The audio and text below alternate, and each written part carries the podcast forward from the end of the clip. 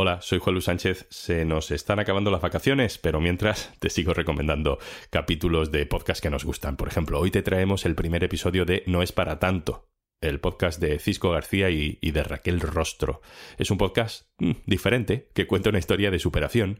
Unas navidades en 2015, Cisco tuvo un accidente haciendo snowboard, lo dejó parapléjico, y en este episodio, Cisco y su mujer Raquel cuentan cómo vivieron aquel accidente y cómo fueron los primeros meses en los que asimilaron que Cisco no andaría más.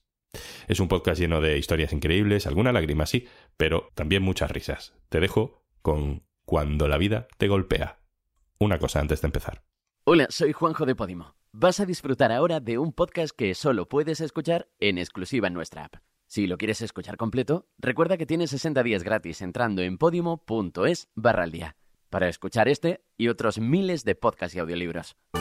Me preguntó por quién me dolía más esto. Yo le dije que por mi padre. Y yo estuve toda la sesión, pero llorando de que yo no podía hablar con pañuelo. Y yo dije al irme, digo, esta mujer me va a decir, tú ven a diario, que tú te veo fatal. fatal. Y me dijo, por mí no vengas más en un tiempo, porque te he visto muy bien. Estaba ajustada a lo que estaba pasando, claro. Claro, dice que yo le dije, a ver, yo estoy mal, estoy jodido, pero creo que es normal porque me ha ocurrido algo tan grave hace tan poco tiempo que si yo ahora no estoy afectado es que estoy loco. Pero creo que me voy a acostumbrar y que con el tiempo va a ir a mejor, por tanto no me peleo contra eso. Y me dijo que esa era la clave. Muchas veces yo creo que nos peleamos contra los sentimientos, nos han vendido también un poco una positividad tóxica de sonríele a la vida Ostras, no. Si la vida me ha dado un guantazo, puedo estar mal si me pasan cosas negativas. Claro, una tristeza ajustada a lo que está pasando. Claro, tú la abrazas y ya se irá. Te toca la lotería y te pones contento. Si muere un familiar tuyo, te pones triste. Está ajustado a lo que está pasando. Pero que con el tiempo va a pasar. Tienes que intentar también que no se te cronifique. ¿Tú te acuerdas cuando Portugal, la playa? Sí. Que ahí tenía un momentillo. ahí estaba mal, la verdad. Y tú me tiraste para arriba. Bueno, al final somos un equipo tándem. Es que muchos hablan del amor cuando la etapa es tierna, pero el amor así a medias. Hasta comiendo mierda.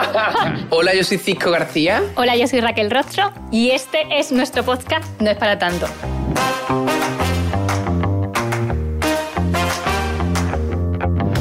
Ha costado, ¿eh? Ha costado y además no he dicho bien podcast.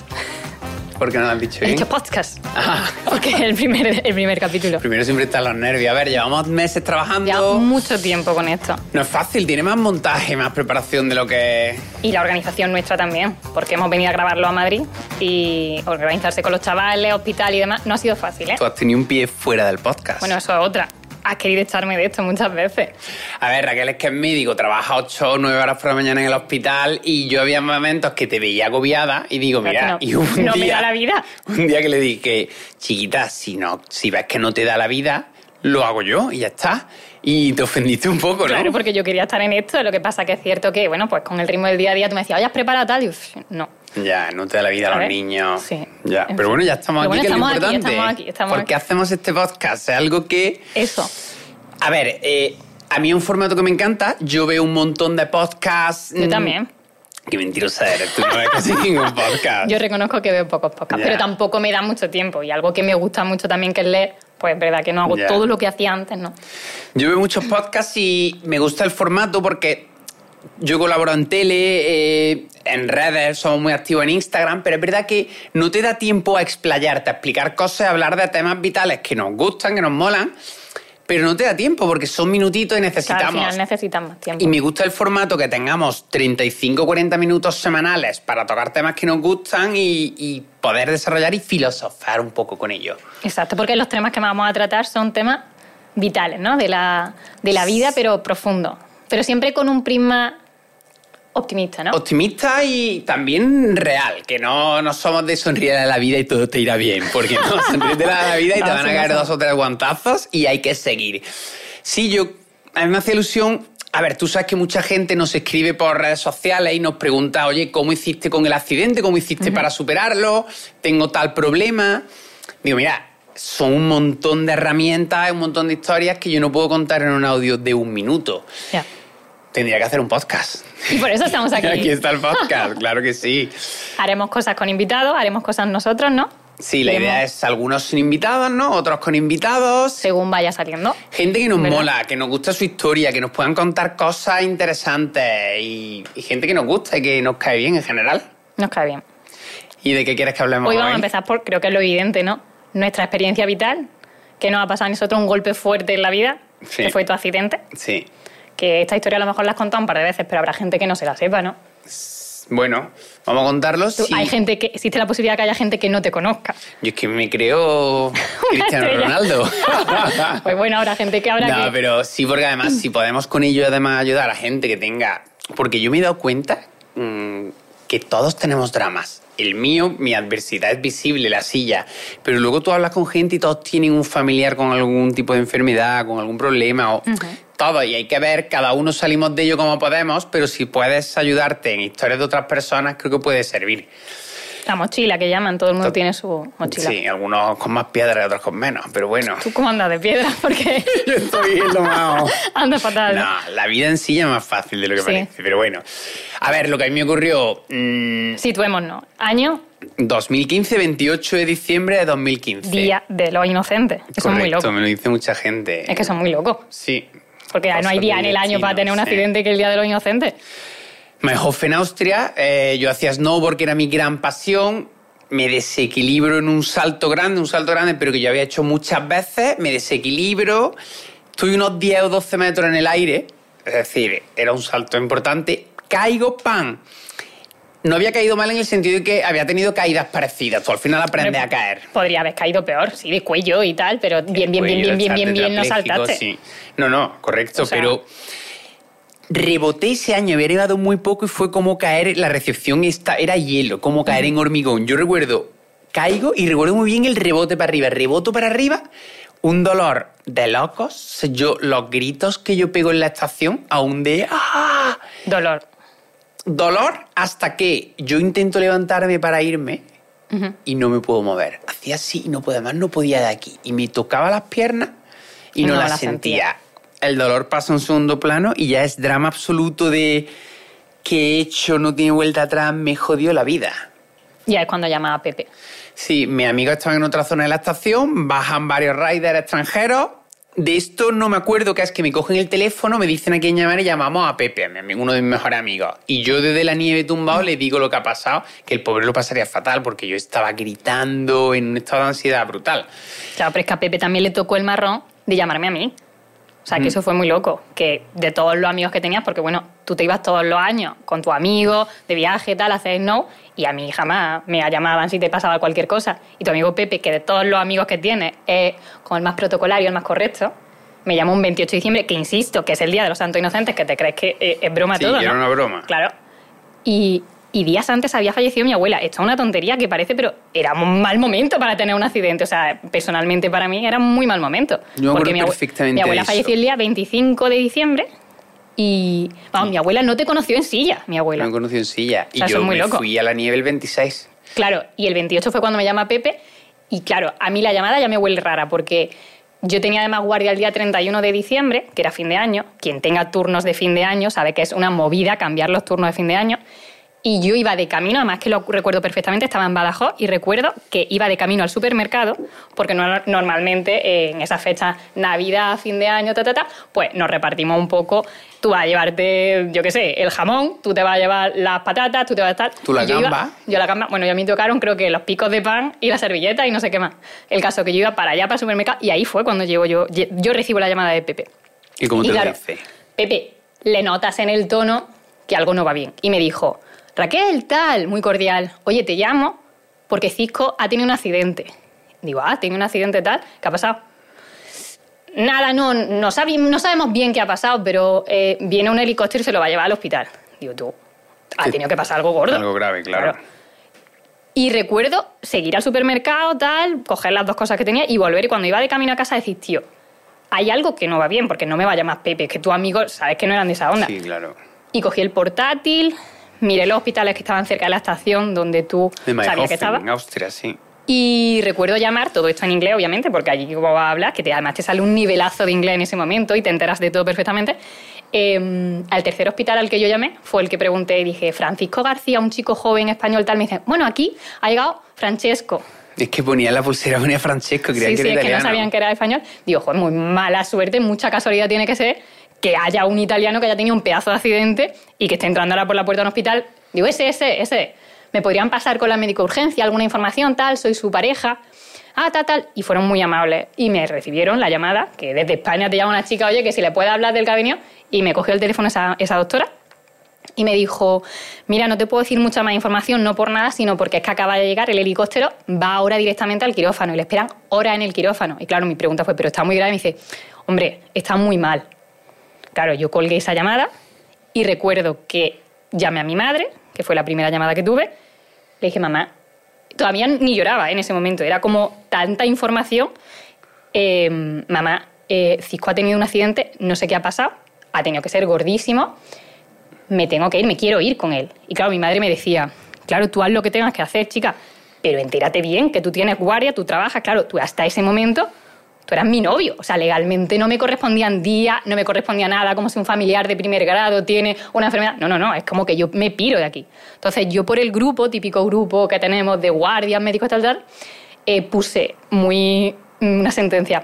Eh, chicos, no puedo hacer la guardia de fin de año, me ha surgido un problema personal o algo así puse, necesito que alguien me haga esa guardia. Claro, la gente que más o menos sabe por dónde cogea, que dice, esta no se va a ir de cotillón ni nada, esta suele estar ahí, mm, un montón de mensajes que hay, la gente se portó fenomenal. ¿Qué necesitas? ¿Qué ha pasado? ¿Qué tal? Digo, mira, es que no sé qué ha pasado. Eh, sé que ha habido algo gordo porque me han avisado. Me quiero ir allí porque tu, tu deseo en ese momento es irte allí, quieres estar al lado. Y, y, nada, surgieron muchas personas. Mi, mi coR Mazda me hizo la, la, guardia, pero vamos, sin resistir. Y mira que esa fecha, fin de año, la gente se volvía a sus casas, ta, ta, ta, en fin. Y recuerdo que mi mejor amiga de allí, ¿te acuerdas, María Macía? Sí. Eh, le dije, tía María, ya todo esto. Es que todavía no era ni llorar, era como, es, es, broma todo lo que me está pasando, no me está pasando a mí esto, ¿no? Sí, un shock. Claro. Eh, vino con su madre, porque yo eh, Badajoz está muy mal comunicado con todo. Entonces, tú imagínate cómo llego yo de Badajoz, que yo me enteré de eso por la tarde, hasta tu estación en Austria. ¿Cómo lo combinó eso? Tengo poco tiempo. Vino María Macías con su madre, se sentaron conmigo, chica, venga tal, el portátil, mirar los, los vuelos y eso. Y además recuerdo que la estación esa, en concreto, típico lugar súper, ¿no? De destino en fecha señalada sí, de Navidad. carísimos los vuelos. Claro, los vuelos eran un pastizal. Yo ahí era R2, que era, estaba en periodo de formación, todavía era un pajarillo, y el sueldo que tiene es de práctica, por así decirlo, no un sueldazo. Entonces yo recuerdo decir, yo miraba los vuelos, veía unos precios muy locos y dices, vale, pues lo que tengo. Y además quería el primer vuelo, lo quería ya. Y claro, compré el vuelo y me quedaron, creo que fueron 300 euros en la cuenta, una cosa así, fue muy pues loco. hasta Múnich, entiendo, y de claro, allí te quería, Era, quería era lo que, lo- yo quería que saliera de Madrid lo, más rápido posible.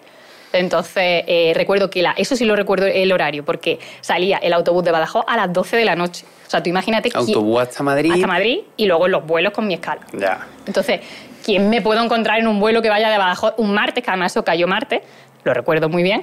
Y, y yo allí en mi, en mi autobús, de noche, en Badajoz, con mi bocadillo que me preparé. Además, en la mochila que llevaba era una mochila que metí. Bueno, yo me duché, me lavé el pelo, fui con el pelo chorreando, porque no sabía cuándo me iba a volver a duchar, qué iba a pasar, no tenía hotel, no había pillado nada. Porque además de los precios de todo era loquísimo.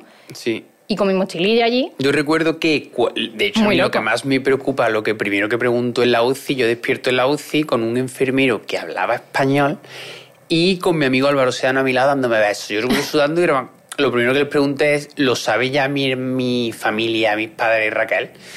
Porque yo estaba muerto. Mm, A mí me mataba por ti por mi padre, sobre todo, porque digo, tío, os he jodido la vida. Me he jodido la vida y os la he jodido y era, no hay vuelta atrás, era duro.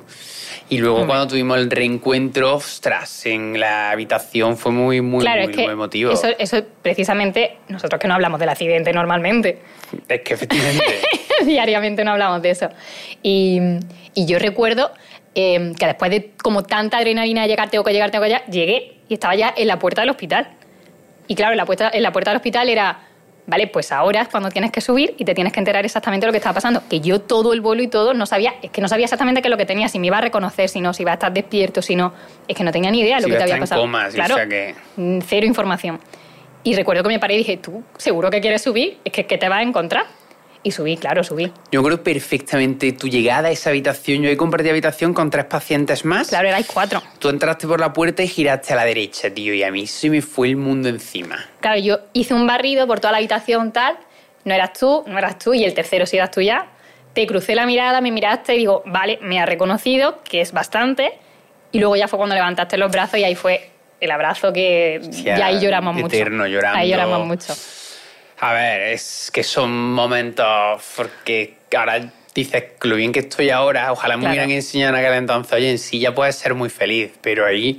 Yo recuerdo las primeras noches, tuve dos noches en esa habitación compartida y recuerdo la- la- las noches un infierno porque te despertabas, tú tenías que cambiarte de posición, te despiertas por la noche y no estás cómodo. Lo que pasa es que todos nos movemos de manera inconsciente y yo ahí no podía.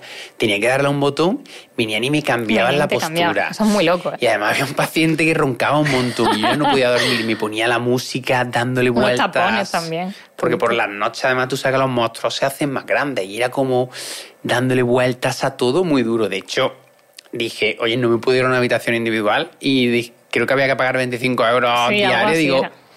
te pago, me sale barato, te pago 50, Lo que por quieras, favor, me por quiero ir favor. de aquí. Sí. Y no tengo mal recuerdo de Austria, porque recuerdo que en el hospital. Sí recuerdo los despertares durísimos, porque era como despertar de una pesadilla, pero era real. Y era como. Ostras, creo que es mi realidad. Y llorar por la mañana lloraba siempre. Hasta que ya desayunaba y me rehaciendo. Me gustaba que por la noche juntábamos La las cama. camitas y era como yo muy débil que apenas me podía mover y darte la mano. Y era como, ostras, Sí. estamos malas. Cenábamos pizza. Cenábamos pizza, están allí mis amigos, vino también mi hermana. Recuerdo jugar a juegos, al Dixie, al Time's Up. Eso era chulo. Y luego nos fuimos para, para el Hospital Nacional de Parapléjicos de Toledo. Bueno, yo me enteré luego cuando llegué, porque todavía lo que te digo, cuando tú levantaste los brazos, tampoco sabía exactamente la gravedad de lo que estaba pasando. Y me enteré luego, que fue cuando te dijo a ti el médico, tu, es- tu, Sí, tu médula espinal está muy dañada. Básicamente, sí. Dañada. Yo vi, yo me enteré de eso porque me entró en el despacho médico y me enseñó la resonancia. Pero no me habló, o sea, este señor no me dijo nada, o sea, ni abrió la boca. Y me enseñó la resonancia. O sea, Él sabía no- que eras médico. Claro, sabía que era médico, pero yo creo que era como típico, una imagen vale más que mil palabras. Y me sacó la resonancia, no hacía falta ser médico y se veía toda la columna, cuatro dedos, y el resto de columna. Y era como, madre mía. Además que no me dijo nada, me sacó de allí y... A mí no llegaste a decirme esa gravedad. Yo en esa época tenía cierta euforia de te puedes recuperar. Te llegan historias de gente. Yo me acuerdo que me hablaban de Julio Iglesias, que Julio Iglesias tenía una lesión medular y se había que recuperado. yo no sabía que había tenido. tú te agarras a eso y dices, tío, yo puedo salir de aquí. Y Claro. yo recuerdo trabajar mucho de abogado, yo trabajaba de abogado, la vida sigue, pues Claro, tenía que contestar email, yo recuerdo, tenía que, exacto. claro, hablar por teléfono. Y era, yo creo que puedo recuperarme. Y me acuerdo que nos fuimos a parapléjicos, que nos fuimos en ambulancia, que eso fue una movida. Yo tenía un seguro privado. Tú ya te habías ido, que tenías que volver al trabajo. mi día y me Claro. volví porque no podía estar Y ahí. mi hermana, yo recuerdo a la pobre, tío, es que me emociona, la verdad, porque estaba. eh, entraba a la habitación y entraba llorando. Porque decía, tío, que no puedo gestionar esto. Y era como. Tío, a mi pobre hermana, ¿cómo le está pasando? Porque no sabes cómo vuela una persona encamada. Tú, y es que además tú no podías estar Yo sentado. estaba en cama. Y Claro, cómo no, metes eso es en un avión, yo sí. necesitaba enfermera. Y recuerdo a la pobre, lo pasó fatal. Y la aseguradora, los, los cabrones, le dijeron, mira, la repatriación solo la cubre en caso de muerte. Y dije, mira, bueno, no me lo pagáis, pero ayudadme, No. que yo no sé, vosotros como aseguradora lo sabréis. Se desentendieron y fue el hospital quien nos ayudó. Una Nos mano con la ambulancia. ambulancia medicalizada. Y yo recuerdo esas 18 horas en la ambulancia, miraba a mi pobre hermana, mi hermana iba sentada en un Claro. sillón totalmente vertical. Recuerdo que parábamos, me ponían La inyecciones. heparina, tal. Y recuerdo cuando íbamos por la costa francesa, yo mirar la, mirar la costa y se veía la playa y el mar, tío. Y era como, yo ya no voy a poder correr en una, en, por la arena. Yo, era como, mm, se me cayó el mundo. Y más se me cayó al llegar a parapléjicos, porque Claro. ese- esa euforia te la bajan en un segundo cuando me llevan a mi habitación con Mohamed, mi compañero de habitación, y hubo un día que el celador, un celador me dice el primer día, Cisco, vente, te enseño el hospital. Y vi el gimnasio, ahí me vine abajo, porque yo imaginaba, Claro, me te encantaba imaginaba el- un gimnasio de... la sala de crossfit. Digo, me voy a poner fuerte de esto, salgo por mis huevos. Tío, Ya. vi un horizonte lleno de camillas, de camas, de grúas. Digo, esas grúas, dice, porque muchos pacientes no se pueden mover bien y te tienen que mover. Ya. Dije, ostras, ¿dónde me he metido? Y ahí me dio un bajón brutal, pero brutal. Es Sí, decir, no, yo ¿dónde recuerdo estoy? esa llamada. De hecho, uno de los motivos, porque yo ya me volví a Badajoz, ¿te acuerdas? Que ya se habían acabado esos días. Y, y claro, yo cuando me llamaba y me decías, tío, entrar en el gimnasio, o ibas descubriendo cosas, era un proceso al final de información poco a poco, que tú ibas viendo qué estaba pasando. eh, pues cuando me llamaba y me decías, tío, que el gimnasio está lleno de camillas, ¿qué tal? Claro, yo en Badajoz, tú imagínate, yo pasando planta. Y la cabeza se me iba a otra cosa, porque era como, Mm. eh, hola, yo quiero estar ahí, que ahora es cuando está pasándolo mal, ahora es cuando quiero estar. Y fue cuando pedí la rotación a, Sí. allá. bueno, antes estuve unos dos meses solo porque yo le pido a mis padres. Claro, tú querías estar solo, esa familiares se van allí a vivir, tienen como una residencia al lado del Hospital Nacional de Parapléjicos. Pero estás en tu época más baja. Mis padres ya estaban mayores, yo no quería que mis padres me vieran en momentos bajos. Luego también veía muchos compañeros con la familia, la madre empujándole la silla, como decir, ostras, para mí era, esta batalla es mía, yo me he metido en ella y yo tengo que salir. Me van a ayudar, pero yo tengo que salir de ello. Y yo la verdad que el Hospital Nacional de Parapléjicos lo recuerdo duro, porque es tu momento más Hombre. bajo. Recuerdo el despertar, te despiertan, te aseaban con una palangana las partes bajas, sobacos, te ponían el chándal, te tenían que vestir. Los dos primeros meses me vestían. Claro. Me pasaban a la silla, desayunaba, me iba a terapia ocupacional, que es donde te enseñan a vivir con las manos, a vestirte, a pasarte a la cama, a la ducha, que es muy complicado. Hacer la transferencia solo, subirte unas piernas muertas, tú no tienes fuerza, tú no tienes control de tronco. Volví a irme al fisio y todo esto en tus momentos es que no es solo no mover las piernas. Yo me hacía Son caca encima, yo cosas. no controlaba esfínteres. Imagínate, estás en, estás en rehabilitación, llegaba uno olor, ostras, me he hecho caca. Te cogían varios celadores, te metían en una camilla, te llevaban, te limpiaban, tú echado de lado, un trozo de carne. Y Un tú de decías, patata. tío, pero que yo era, que yo antes estaba un saltando de con, hace un estaba par de semanas estaba saltando con mi tabla, me iba bien en el trabajo, eh, tenía mi novia, era guapo. Sigue siendo tú. no, eso es broma, lo de era guapo, pero el pis, no podía hacer pis, iba con una Son sonda, cosas. era como, tío, Claro, que ¿qué la gente se imagina que simplemente ir en silla, el hecho de no caminar y quizá lo más gordo, lo que más te cambia la vida, el resto de cosas de esferas que a lo mejor no se ven tanto. A mí me habría ayudado que me dijeran, te lo decían, pero tú no lo sabes. Oye, que lo de los esfínteres te va a durar un tiempo, que tú luego vas a controlar todo, vas a poder hacer una vida tal, no te va a ocurrir. Que me hubieran enseñado todo eso. Y luego yo recuerdo que a mí me ayudaba mucho, yo bajaba a la capilla, me ponía delante de- del, del Cristo, me ponía a pensar, me ayudaba a la introspección, rezaba, hasta le dije, por favor, sácame de esta. No me sacó de llevarme a pie, pero sí que me sacó de aquí, la verdad. ¿Tú te acuerdas lo que nos pasó en la capilla el día que fuimos a misa? Una misa un domingo, Ostras, la la primera misa. misa, de, tal. Eso fue muy loco, tú. Que No, coincidió que era la parábola del parapléjico, tú. Y, y claro, estamos. cura. Claro, levántate y anda, claro. Levántate y anda. digo, Pero vamos real, o sea, que coincidió que fue esa, es que es muy loco, ¿sabes? Y claro, estamos los dos allí en plan, esto es mentira. Yo estaba en shock, de hecho salimos y yo te dije, yo creo que siempre harás la misma, lo Que la mejor para ponen nos siempre, vengamos ¿no? arriba, te lo juro, yo estaba convencido. Y, No, no, pero no. ya el domingo siguiente hicieron otra, pero Sí, digo, sí, sí. tío, qué fuerte Te lo ponen esto. aquí para motivar. Y luego ya recuerdo... ya llegué yo. Sí, llegaste Claro, tú. yo pedí que tampoco tarde tanto en pedir la de esta, que es lo que te decía, que yo quería estar ahí, hijo. Yo creo que tú estás, yo estoy cuatro meses en parapléjicos, tú estás los, en los dos primeros estoy solo, en los dos segundos estás tú ya que alquilamos un piso que porque Claro. estaba adaptado y... Es que yo iba a verte después de trabajar, que eso es muy loco. Ahora que Mm. lo pienso, digo, madre mía, yo salía a las 3 y como ya te digo, tú me llamabas que si el gimnasio, que si me ha pasado esto, que si he tenido la cita con el urólogo tal, y yo allí en Badajoz, hola. Tú hasta que te vas allá a vivir, venías muchas tardes, salías del hospital a las las tres. 3, te venía Badajoz, Madrid, que serán 3, 4, estabas conmigo un par de horas Claro. y dormías allí en algún hotel y luego te ibas al día siguiente a las Exacto. 5 de la mañana. Pero son muchos días, o sea, durante Sí. mucho tiempo ahí fue cuando me di cuenta, entre que yo veía que tenía que estar ahí, que yo también me quería enterar, o sea, un cambio, yo por muy médico que sea, hasta que no lo vive en primera persona, por mucho que te leas y te estudies, es que estabas cambiando tu vida y por tanto la mía, o sea, era un cambio para los dos. Y yo también tenía que aprender muchas cosas nuevas. Entonces yo te dije que vamos a intentar hacer la rotación y eso fue porque... ¿Te acuerdas que no sabía muy bien dónde iba a rotar? Porque fue en el Hospital de Virgen de la Salud allí, de Toledo. Y yo recuerdo sentarme con mi tutora y me decía, bueno, vamos a pedir la rotación y, ¿y qué pedimos?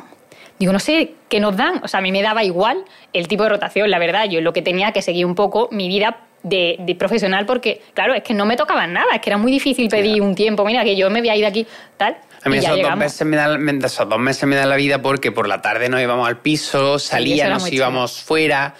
Cuando ya me dejan salir fines de semana, nos íbamos a hoteles, a Madrid, por Toledo, hacíamos mucho. De hecho, recuerdo con mucho cariño la primera noche que podemos salir. Nos vamos el fin de semana, nos fuimos a un hotel, casa por la ventana, Al mejor cinco hotel, estrellas de claro, Toledo. porque íbamos cagados, claro, no sabíamos hacer yo, nada. Yo recuerdo muy duras la- las noches de ir a- que teníamos que ponernos el despertador cada tres horas para cambiarme de postura, vaya que me salieran escaras, Exacto. que son, para el que no lo sepa, es de estar tanto tiempo Una sentado o tumbado, te salen heridas. Y Una estábamos ulcerilla. evitando eso. Este es el momento médico de la, El momento Del médico. podcast. Y lo he hecho yo. La úlcera, vale, Y yo ya he hecho lo de la úlcera. Vale. y, y recuerdo el desayuno, ¿de acuerdo? Íbamos a desayunar un montón de cosas, una botella de champán, que nos es enchufamos que- media botella de champán. La gente Que diría, nunca "Hostia, bebemos champán en el desayuno. ¿Cómo ¿no? se ponen desde el Sí, sí, desayuno esta gente esto? está Sí. eufórica. Y ya recuerdo huir hacia adelante, que a mí, Claro. me, a mí me Ya. ayudó. Por ejemplo, cuando estoy, yo estoy haciendo rehabilitación. Eh, estaba por la tarde, no se me va a olvidar nunca, estaba por la tarde con una bicicleta que te movía las piernas Sí. solas como para movilizarlas. Yo ya estaba algo mejor y yo vi que, no se me va a olvidar nunca la fecha, el 16 de abril del 2016, pinchaban Marco Carola en Fabric. A mí me flipa la, la electrónica, el tecno, me flipa Marco Carola.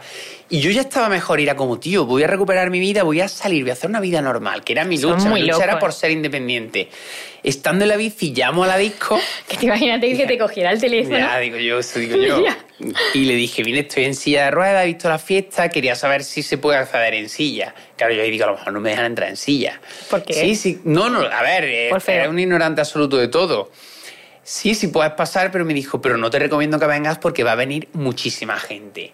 Al principio pensé que no, pero luego dije, tío, Hay que ir. ¿por qué no? Hay que ir. Yo todavía tenía la silla del hospital, que era un mamotreto con el Pero esa respaldo silla era alto, horrorosa. con, para poner los brazos. Y Muy yo digo, incómoda. yo siempre he sido muy presumido, cada vez menos, la verdad. me, estoy dejando, me presumido, estoy dejando de la mano de Dios. Muy bien, hombre. Y dije, yo me había hecho ya una silla, pero me la estaban haciendo, es decir, me habían tomado medidas y eso tarda tiempo, Tarda. porque las sillas son a medida y tardaban semanas. Le dije Hombre, a ver, la sí. ortopedia, Álvaro, ¿me puedes prestar una silla guapa que quiero salir por Madrid? Porque yo con la otra no iba. Me prestó una muy molona y tío, recuerdo ese viaje, una maravilla. Tú no estabas, yo creo que estabas de guardia esa Estaba de noche. guardia. Yo el viernes me voy a, tu, a nuestro piso de Toledo, duermo allí solo, desayuno solo, que me hizo como ilusión hacer cosas solo. Me pido un taxi, bueno, hago caca, estuve haciendo caca unas dos horas, pues digo, tío, tengo que ir vacío como sea. Y me Que acuerdo no que la puse líe. mis pitillos negros y mi camiseta, una camiseta que tengo roja, eh, como los cuellos recortados que me pongo para todos los momentos grandes. y me fui, yo recuerdo en el taxi flipado, me subo al tren flipado, estaba como solo en el vagón, me acuerdo, me hizo una foto y me veía, está guapísimo. Y digo, tío, hoy la lío. Hoy la lío. Libertad absoluta. Llegué, me recogió mi amigo Javi Pedrera, dejamos las cosas en su casa, que eso fue otra. Hasta entonces siempre íbamos a hoteles adaptados. Y ahí fue a una casa normal, a buscarme la vida, me duchaba tirándome al suelo. Fue un golpe de realidad y me vino muy bien. Yo me acuerdo que nos fuimos por la calle, íbamos al sitio donde habíamos quedado para comer. Y yo iba con la silla y yo iba, cuidado, permiso, cuidado, tal. Y dice Javi, oye, no te da vergüenza, ¿no? Y dije, no, tío, porque es que eh, cuando tú tienes un palo grande tienes dos, dos cosas. O te hundes o sacas el O doble de carácter. Porque Ya. estás en una situación más desfavorable, tienes que hacer algo. Y yo por suerte lo saqué y digo, venga, para adelante. Me acuerdo que comimos, luego fuimos a una terraza, que vimos a gente que yo no había visto aún, que iba con miedo por es posar, no duro. me habían visto en silla. Pero recuerdo el sol en la cara, las copitas, y luego ya nos fuimos a la casa, nos duchamos, nos cambiamos y nos vamos para Fabric. Tú no has estado en Fabric, pero Fabric Yo no solo hay estado. salvajes. Y mira, Sí. Es una discoteca muy de salvajes. Y tú también. Y yo, yo era el único normal. Ah. en silla. Yo era el único normal. Y yo recuerdo que me sorprendió porque la gente era muy amable. A lo mejor yo iba con la silla, le daba a alguien, se giraban como, Como toros para arrancarme la cabeza. Ya me veían, ¡oh, Ay, perdona, no, sí, perdona, pasa! Claro. Pero yo recuerdo que se me acercaron, no te exagero, en toda la noche unas 40 personas. No estoy exagerando. Qué grande, qué huevos Grande, tienes, campeón. ejemplo, campeón, fiera. Digo, ostras, me estáis fundiendo. Machote, que el otro día me dijo un taxista machote. Digo, ¿se, ese se está riendo de mí o no? Y, y a los 10 primeros que se te acercan, lo Bien. disfrutas. Los siguientes, hasta que ya el 20 dices, ostras, me están matando, yo quiero ¿no? normalidad. Y yo recuerdo cuando ya estaba flojo, cuarto de la mañana, estás cansado, se me acercó una chica, era colombiana, y me dijo que el, el novio la había dejado poco antes de casarse, que estaba muy triste, había estado al borde de la depresión, que al verme se había animado. Claro, yo mirándola con una cajara de pajarillo. No feo que como ella, que ¿no? te diga, mira, mi vida es una mierda, pero veo que la tuya es una basura La tuya absoluta. es una mierda. y me mira, hace sentir gente, muy bien. Hay gente peor que yo y tú así. Gracias. A las 6 de la mañana en Fabi. Pero a lo que Vale. voy que todas esas cosas luego el día que me llevé los bitutores para salir por la noche, que son los hierros que yo Sí. me pongo de pie y me puse de pie en la discoteca, que yo a día de hoy no lo haría. Hombre, eso son- se te fue la pinza fue- totalmente. eso pero fue- me fogueó. Todo Sí, eso me sí, no, fogueó no, me te- enseñó, oye, puedo hacer cosas en silla y puedo seguir para adelante. Porque No, al final es lo que tocaba. Ese Era, día te fuiste a un after y todo, ¿no? El día de... a mí no me dejaron entrar en el after, las Ah, ¿por la silla? silla. A día de hoy me meto en plancha. Sí. A día de hoy no entro en un after ni loco, que ahí no... mm, Pero que te llevaste a los pituitores y el andador también a... Y el andador se... Mis amigos sí entraron, yo me fui ya para casa y el andador se olvidó en el after, tú. ¿Y Tuvimos que llamar al día siguiente y fue alguien a ya Tuve un que, desastre eh, momento absoluto. llamada, tú llamas, hola, hola, se nos olvidó ayer un andador por ahí en el after. No, ¿y te muy coge loco, el ¿no? teléfono en un after al día Claro siguiente? que- Esa es la es gran que duda. Todo duda Sí, en sí, general. sí. Pero al final esa huida hacia adelante, tú lo sabes, a mí me ayudó mucho porque me enseñó, oye, tú muchas veces, y esto me, me da coraje porque parece una frase manida, pero los límites están en nuestra cabeza, ¿tú crees? Yo creo que hay límites, hay cosas que no podemos hacer, pero están más altos de lo que creemos. Y me enseñó que todo eso podía seguir haciéndolo y que era feliz y al final esa aceptación para mí fue clave y decir, pa'lante, es lo que toca. No, no, y seguiste, seguiste. De hecho, te fuiste del hospital. Te Yo- quisiste ir del hospital. Yo me voy del hospital, yo pido la alta voluntaria al cuarto mes Que eso no es la norma. Normalmente están 6-7 meses y nadie se quiere ir de allí porque, la, sobre todo, es decir, tú en el hospital estás protegido. Suelos lisos, no hay escalones. Ya. Más gente igual que tú en. Todo silla, el ¿no? mundo va en silla, correcto. Que al principio lo que, allí no era el bicho raro, lo que te da miedo es salir a la calle.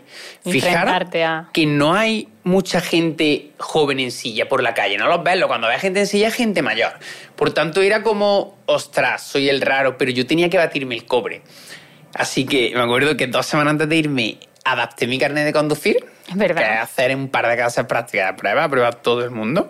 Súper fácil. Me Bueno, dijo, hubo un amigo tuyo que suspendió, ¿eso no te suena? no, hubo ¿Quién uno fue? que lo hizo conmigo, que era marroquí, que era, le decía el examinador izquierda y tiraba derecha. Yo creo que es que no se enteraba. Y aprobó Elena. Marifela de la autoescuela. Pero Marifé, ¿cómo, ¿Cómo aprueba este este, hombre? Dice, mira, Cisco, en 25 años no he visto un suspenso. Que sí. Claro, yo digo, tío, si le da suspender a este Total, tío, vamos a dárselo, vamos a dárselo, claro, total.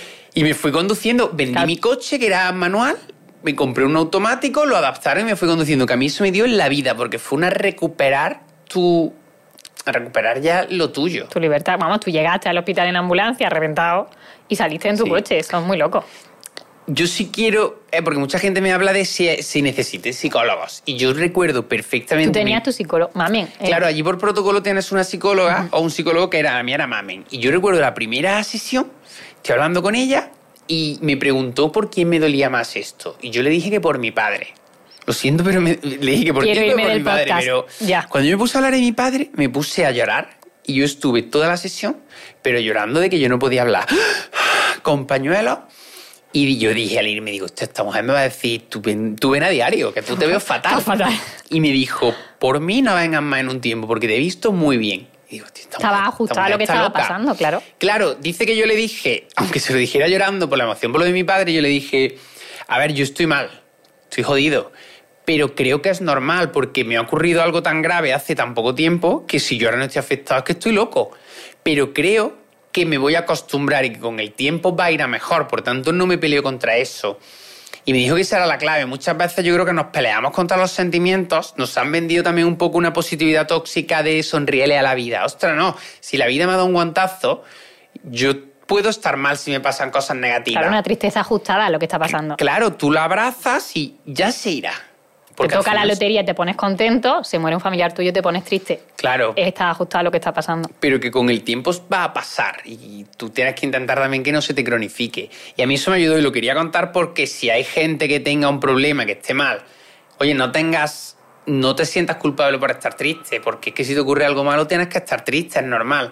Eso sí, lucha porque no se te cronifique. Oye, que estés un tiempo, pero hay que salir de ahí. un Y si no sales por ti, a mí me ayudó mucho salir por los que me rodean también, decir, tío, ellos no se merecen esto. Yo me la he pegado por, por eligiendo lo que yo quería hacer, que era el snowboard, pero voy a tirar por ellos. Si no es por mí, es por ellos. Y que mucha gente que esté en casa jodida, si no tiras por ti, pues tirar por tu familia, por tu hijo, por tu mujer. Por lo que te mueva en general. Totalmente. ¿Tú te acuerdas cuando fue una Semana Santa, eso es que no recuerdo la fecha exacta, Portugal, la playa? Sí. Que ahí tenía un momentillo Y ahí duro. estaba mal, Mm. la verdad. Y tú ahí me tiraste para arriba.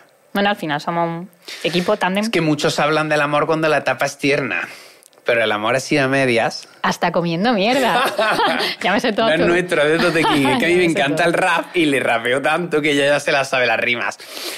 Nos vamos a Badajoz Sí, volvemos. Yo, yo me tenía que volver. Claro. Y tú dij- dijiste quería- que te venías conmigo. Yo quería hacer la transición en Badajoz porque a mí me daba pánico volver a Córdoba y digo, mira, yo me quiero acostumbrar a la silla de ruedas en otra ciudad que sea diferente. Y lo recuerdo muy bonito, gimnasio, desayunar allí, tú te ibas a trabajar y yo hacía mis cosas de trabajo.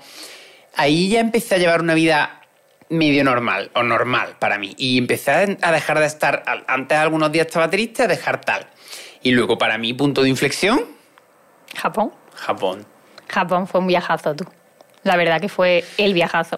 Porque Nos- in- inicialmente no íbamos a Perú, era el sitio de ese año, ¿no? Nosotros todos los años hacíamos viajes. Bueno, Viaje. todos los años llevábamos un año y medio es que juntos. tampoco nos conocimos en mayo de 2014, tu accidente fue Sí. en diciembre de 2015. Que Claro, es algo, por un año. cierto, que me preguntaba mucho la gente que era, oye, los cotillones, ¿cuánto tiempo lleváis? Los cotillones, Y yo me preguntaba chan, un montón y digo, tío, qué coraje. No, a ¿Pero mí me te dijeron como que, me- como sí, yo te que iba a dejar, ¿te dejar qué? acuerdas? Que me preguntaba mucha gente que lo va a dejar porque está en silla. Bueno, a ti te fueron a visitar, ¿no te acuerdas que fueron una O sea, señora? los primeros días en Reflejo fueron unas voluntarias y me dijo una, Francisco, ¿tú tienes novia? Era una mujer mayor. Y digo, sí. Me dice, pues ten cuidado que a José de la Trea la acaban de dejar. ¿Y tú, señora? Señora, usted venía a hundirme, quería darme la puntilla. que ya estoy así, bien, ¿no? Ya. Pero bueno, lo de decidimos irnos a Japón Y fue un viajazo. fue brutal. Porque Además, ese destino fue porque creíamos que era de los más adaptados, ¿no? Que dentro de, claro, tampoco habíamos viajado nunca, no habíamos cogido un avión nunca en silla, Sí. no teníamos ni idea de cómo funcionaba, que ese avión también fue tela, ¿eh? El el avión. viaje empezó siendo un infierno. Yo cuando voy a entrar en, en un avión, mi silla se baja con el equipaje y justo en la puerta me pasan a otra silla y me llevan al asiento. Y yo vi que la silla con la que me habían metido se quedaba, quedaba en el allí. aeropuerto. Y digo, Claro. ¿cómo? Y le dije, me acuerdo perfectamente, que que me acuerdo hasta de la cara de la azafata. Le digo, señora, si yo tengo que ir al baño y me dice, no anda. Y digo, no, señora, No, no, señora. camino, estoy en la silla, no me ha visto. Y en mitad del vuelo, porque iba muy nervioso, no, todavía no me controlaba todo bien, me dio un apretón y yo no Sí. lo puedo aguantar. Digo, se me va. Me tuve que tirar al suelo, ir a brazo por el pasillo. Menos mal que estaban las luces apagadas, si no hubiera pasado una vergüenza. Subí al Ajá. váter, tal, y luego para vestirme, la que lié para vestirme, porque es el baño de un. Mm. Claro, de es lo un- que esto es. súper chico. Sí, sí.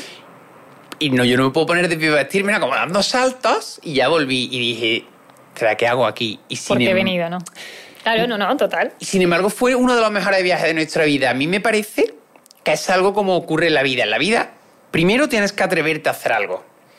No Mm. es fácil, ¿eh? Lo fácil hubiera sido nos quedamos. En casa, en el sofá, con el aire, ¿no? Van a llegar dificultades, porque siempre llegan dificultades y siempre hay piedras en el camino. Pero yo creo que a la larga el universo recompensa al valiente que hace las cosas bien. A la larga va a ir bien. Y fue lo que nos pasó. Disfrutamos muchísimo. En ese viaje fue brutal. Y luego lo que yo vi que no podía hacer, no sufría.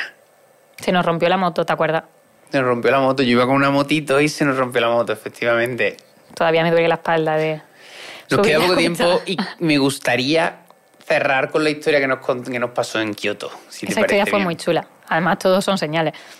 Guay. Es lo que te digo, la vida te va poniendo cosas que es señales, historias, cosas. Y estábamos tú y yo en Kioto, Cenando. estábamos cenando en un restaurante. Allí se cena mucho en barras bajas con asientos bajos. Estábamos, me acuerdo, estábamos tú, yo, un señor mayor y su nieta. Muy juntitos. La y cuando, intérprete, ella no- Claro, cuando terminamos de cenar, este hombre, por medio de la nieta que traducía, nos sacó una botella de sake y nos invitó. Me preguntó qué me había ocurrido. No, no ha ocurrido tal. Cuando yo le dije que me había lesionado hace ocho Claro, meses. porque pensaba que era desde hacía mucho, mucho tiempo. Claro, él decía que por la actitud, una actitud normal, yo estaba en Japón muy bien. Yo creía que llevaba lesionado toda la vida o muchos años. Por- y decía, a mí me llamó la atención, que le recordaba al bambú. Él nos contaba que el bambú es un material duro, pero sobre todo decía que era flexible. Dice, no importa lo fuerte que sea un material, siempre va a llegar algún momento en la historia un huracán, un tsunami, un vendaval más fuerte. Y si ese material no se adapta, lo va a reventar. Él decía como que se dobla pero aguanta. Y que a mí me, me comparara con eso, me dio que pensar. Y volviendo tú y yo al hotel, Te diste cuenta luego de la historia bien. O sea, claro, volviendo tú ya al hotel, reflexionando exacto. me lo dijiste tú. Y decía, ostras, es que... Te ha dicho vida- algo muy bonito. Y- Bueno, al principio pensabas que este señor se había puesto de saque. Yo creía que iba borracho. Yo creo que iba borracho, pero eso Sí, sí, siempre pero inspira. bueno, sí, se había el alcohol. enchufado botella de saque, una sola y otra con nosotros. Sí, sí. Pero es verdad, la vida es igual, no importa lo fuerte que tú seas, que siempre va a haber un punto Algo que te va a golpear más fuerte. Seguro, porque la vida siempre pasa factura. O en la enfermedad grave de un familiar, mm, algo que le pase a tu hijo, que te tiren al paro con 50 años y no encuentres trabajo, que te deje tu marido o tu mujer. Tío, siempre te va a llegar. Y tú no puedes ser fuerte por vida. Para mí la clave está en normalizar esa situación y aceptarla y adaptarte a ella. Porque si no te va a reventar. No podemos ser fuertes de por vida. Qué bonito. Muy bonito. Llegamos al final. Llegamos al final. Bueno, primer episodio. ¿Qué te ha parecido? Bien. Es que ya contigo estoy cómoda. Me caes bien. Yo lo paso un poco mal. ¿Por qué? Ostras, eh, eh, nosotros no hablamos de El estas momento- cosas nunca. Claro, nosotros no, no. Este Y momento del viaje. ¿no? todo. O sea, el viaje, por Dios, del accidente. Cuando has contado cuando te lo comentaron, tal, y sufrí, cuando me acordaba de lo de mi hermana con él. Ostras, fue duro recordarlo, pero también sirve para, oye, ahora nos va muy bien, pero hemos pasado mucho por estar aquí y al final yo creo que todo esfuerzo merece la pena y hay cosas muy bonitas después del Merece, esfuerzo. merece la pena. Merece la pena. Pues- Bueno, ya por el siguiente. Nos vemos en el Nos siguiente, vemos ¿no? en el siguiente, sí. Muchas gracias, Muchas esperamos que os haya gracias. gustado y nos vemos en el siguiente, siguiente. programa.